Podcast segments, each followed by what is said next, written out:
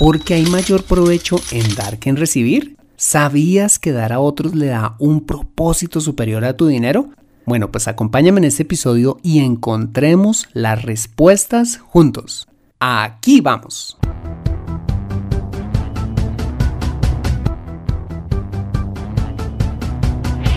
Bienvenido a Consejo Financiero, el podcast de finanzas personales donde aprenderás a manejar inteligentemente tu dinero, salir de deudas, tomar buenas decisiones financieras y alcanzar una prosperidad sólida y duradera. Consejo Financiero son finanzas personales prácticas para gente como tú que desean transformar su futuro financiero. Bienvenido a bordo.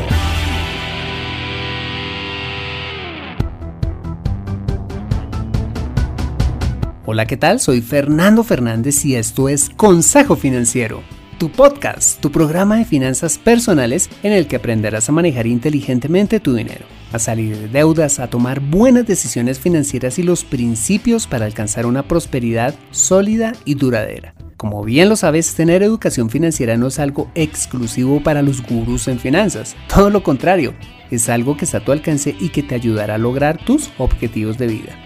Si eres trabajador social, jardinero, periodista, técnico automotriz, arquitecto o cualquiera que sea tu profesión, tarde o temprano necesitarás saber administrar correctamente tu dinero. En Consejo Financiero aprenderás de manera práctica lo que necesitas para ser un maestro de tus finanzas personales. Y como siempre quiero invitarte a visitar www.consejofinanciero.com donde podrás encontrar este y muchos más contenidos de finanzas personales que soy seguro van a ser de utilidad para tu vida financiera. Asimismo te recuerdo que puedes encontrarme en LinkedIn como Fernando Fernández Gutiérrez, en facebook.com como Consejo Financiero Podcast o en Twitter como arroba Consejo Acertado.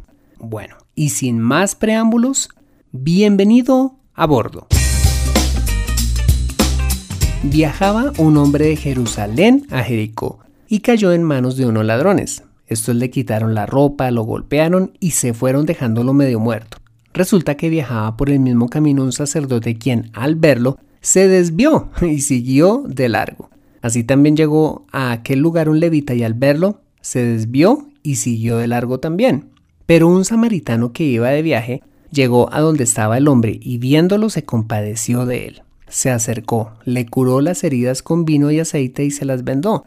Luego lo montó sobre su propia cabalgadura, lo llevó a un alojamiento y lo cuidó. Al día siguiente sacó dos monedas de plata y se las dio al dueño del alojamiento. Cuídelo, le dijo, y lo que gaste usted de más, se lo pagaré cuando yo vuelva. Esta es una de las historias más conocidas de las escrituras y es la llamada parábola del buen samaritano. La parábola del buen samaritano es una historia que nos enseña cosas muy valiosas y prácticas para nuestra vida. Una de ellas es hacernos caer en cuenta en la indiferencia con la que muchas veces reaccionamos ante la necesidad de los demás. Eso se puede ver cuando observamos a alguien necesitado en la calle o simplemente cuando nos enteramos que algo malo le sucedió a alguien más en el noticiero y nos limitamos a decir, hmm, pobrecito, ojalá alguien lo pueda ayudar. Pero al igual que los dos hombres de la historia, seguimos de largo y terminamos no haciendo nada. La segunda enseñanza de esta parábola es que debemos hacer el bien sin importar a quién, es decir, ayudar a cualquier persona sin importar su raza, creencias, estatus social o forma de pensar. Quizás en el camino de una persona podamos llegar a ser los únicos que en determinado momento de esa vida podamos tenderle la mano. Pero hay una enseñanza más que nos deja esta historia y que constituye la razón por la cual he traído este tema al podcast. Y es el uso que le podemos dar a nuestro dinero. Además de hacer todo lo que hizo, el buen samaritano dio generosamente de sus finanzas para ayudar a este hombre. Y esto nos lleva a reflexionar sobre los tres usos básicos que le podemos dar a nuestro dinero. Uno de ellos es ahorrarlo e invertirlo, tema que hemos visto bastante en este podcast. Es decir, en la tarea o en la función de administrar bien nuestro dinero para multiplicarlo. El segundo uso es por supuesto disfrutarlo dándonos la calidad de vida que nuestra familia y nosotros deseamos. Y el tercer uso que podemos darle a nuestro dinero es dárselo a los demás. En mi opinión, construir unas finanzas personales tiene más sentido cuando lo hacemos con propósito y ese propósito no termina solo con acumular dinero y en disfrutárnoslo, sino pensando en quién más se puede beneficiar con el progreso de nuestras finanzas personales. Por esta razón quiero que veamos la importancia de darle este tercer uso a nuestro dinero y convencerte, espero, que hay mayor provecho en dar que en recibir. ¿Me acompañas? Bien, empecemos por definir qué es dar. Dar es entregar algo de valor a otra persona de forma voluntaria sin esperar nada a cambio, solo la satisfacción de poder hacerlo. Según el doctor en psicología Marcelo Méndez Facundes, ser generoso o dar es una característica innata del ser humano, que trasciende clases sociales, la raza o la geografía. Afirma también que estudios recientes muestran una coherencia transcultural, donde se verifica la idea de universalidad en la relación de donar a otros y el bienestar propio, es decir, el bienestar de la persona misma que da. De hecho, dar es un principio característico de las sociedades y pueblos más avanzados, como lo son el pueblo judío y todas aquellas naciones con una fuerte influencia judeocristiana, como Alemania, Reino Unido, los países escandinavos y los Estados Unidos de América. ¿Y cuáles pueden ser los beneficios de darle una parte de nuestro dinero a los demás? Bueno, pues veamos algunos de ellos. En primer lugar, dar a los demás te ayuda a desprenderte de las cosas materiales y a vacunarte contra la codicia. Tu dinero puede ser, hablando metafóricamente, un manantial o un pantano.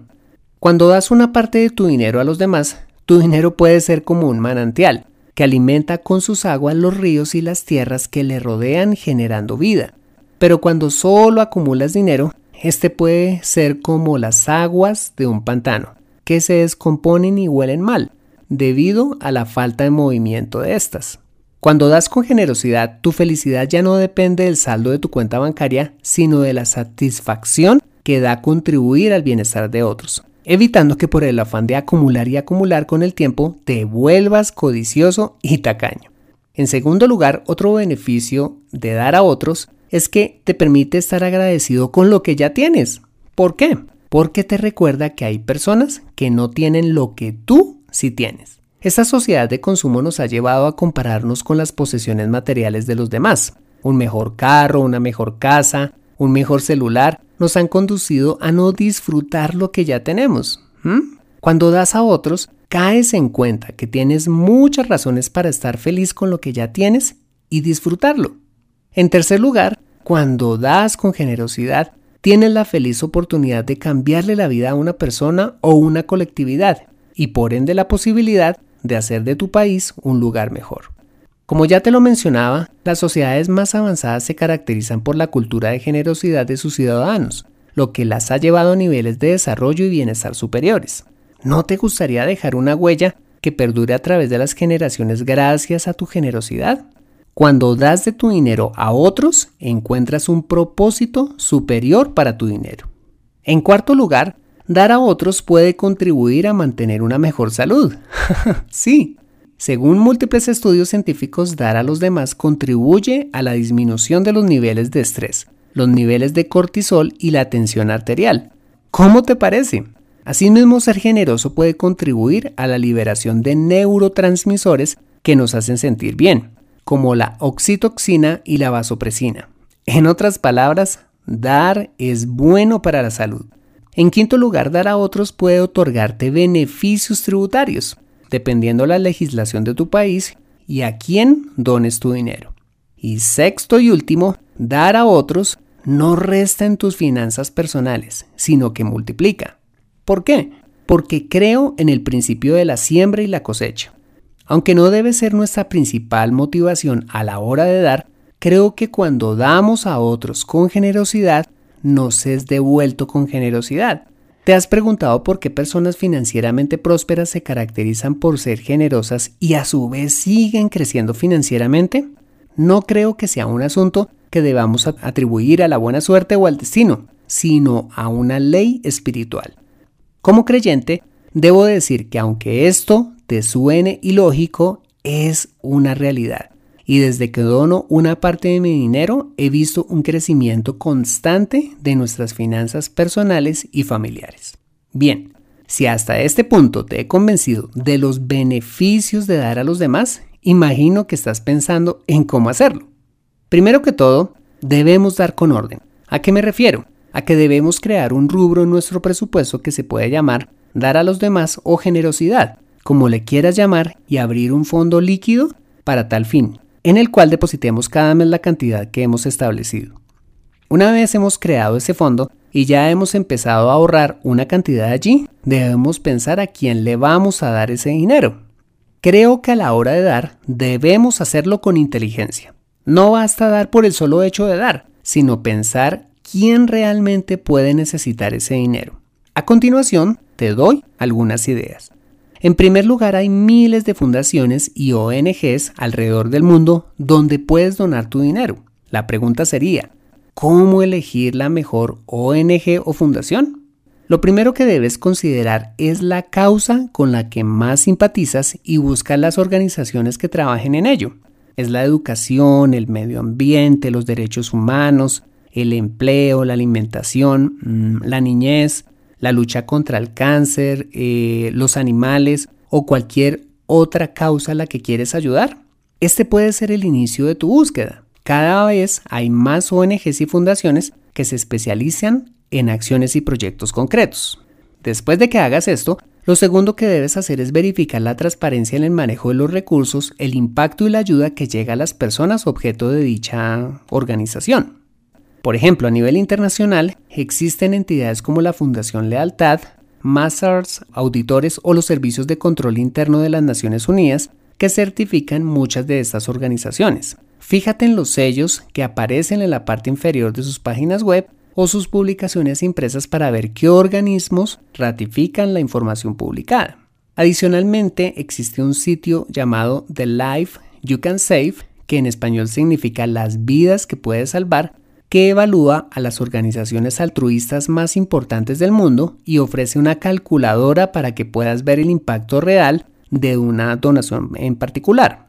Este sitio ha creado desde el 2014 reportes anuales muy completos sobre el estado de la filantropía en el mundo, la transparencia de las compañías y los resultados de sus trabajos. Te dejo en las notas del programa la URL de este sitio y la calculadora con la que puedes estimar el impacto de tu donación. En tercer lugar, es importante investigar la experiencia y la trayectoria de la organización. Para ello puedes consultar sus informes o consultar las referencias que se hacen de dichas entidades en organismos de control, blogs o redes sociales. En cuarto lugar, investiga cuanto más puedas de la ONG o la fundación, cuáles son sus creencias e ideales, consulta quiénes son los administradores de la entidad, qué proyectos desarrollan, las personas a las que apoya, como por ejemplo, trabaja con niños o con jóvenes o con personas con algún tipo de discapacidad o son personas sin hogar o trabaja con inmigrantes, personas con adicción a las drogas o al alcohol o refugiados. Si no son entidades tan grandes, también averigua en detalle cómo se financian y sobre todo cómo gestionan los fondos, qué mecanismos de vigilancia y control los regulan y si hacen o no informes de rendición de cuentas de los dineros recibidos. Bien, hasta aquí hemos visto en términos generales cómo elegir la mejor fundación u ONG. Ahora quisiera presentarte un segundo lugar al cual puedes donar tu dinero, y es a tu iglesia.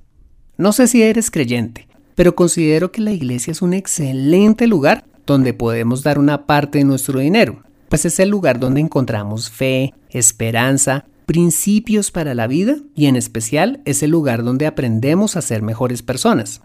Hace ya muchos años doy a mi iglesia basado en mi fe y porque sé que a través de ella contribuyo a que tengamos una mejor sociedad. Es emocionante ver las vidas que pueden cambiar en un lugar como este. Si eres creyente, te invito a que no solo vayas los domingos, sino que te comprometas activamente y contribuyas a tu iglesia. Cuando lo haces, estás facilitando la importante función social que ésta desempeña.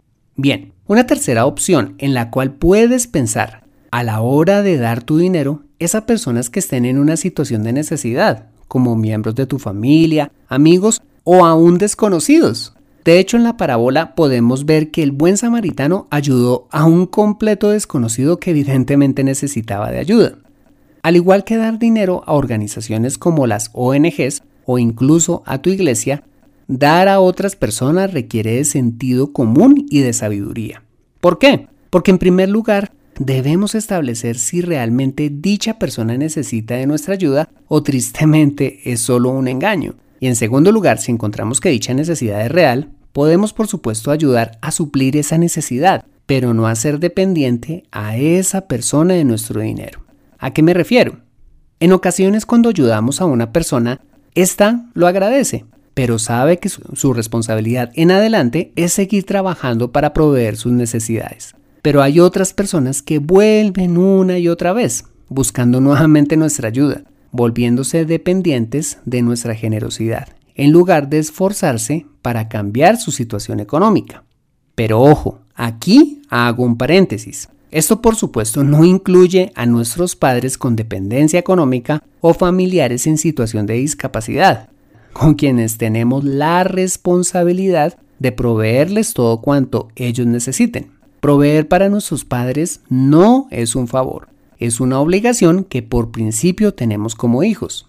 Bien, cerrando este paréntesis y continuando, creo que dar es algo que debemos hacer con inteligencia, buscando que nuestra ayuda sea sembrada en el lugar correcto y que ésta dé frutos ya sea para salvar o cambiar vidas, contribuir a una mejor calidad de vida para una colectividad o ayudar para que alguien progrese. ¿Qué hacer con las personas que trabajan en las calles y en los semáforos de nuestras ciudades o incluso habitantes de calle que piden nuestra ayuda? Mi opinión al respecto es que depende.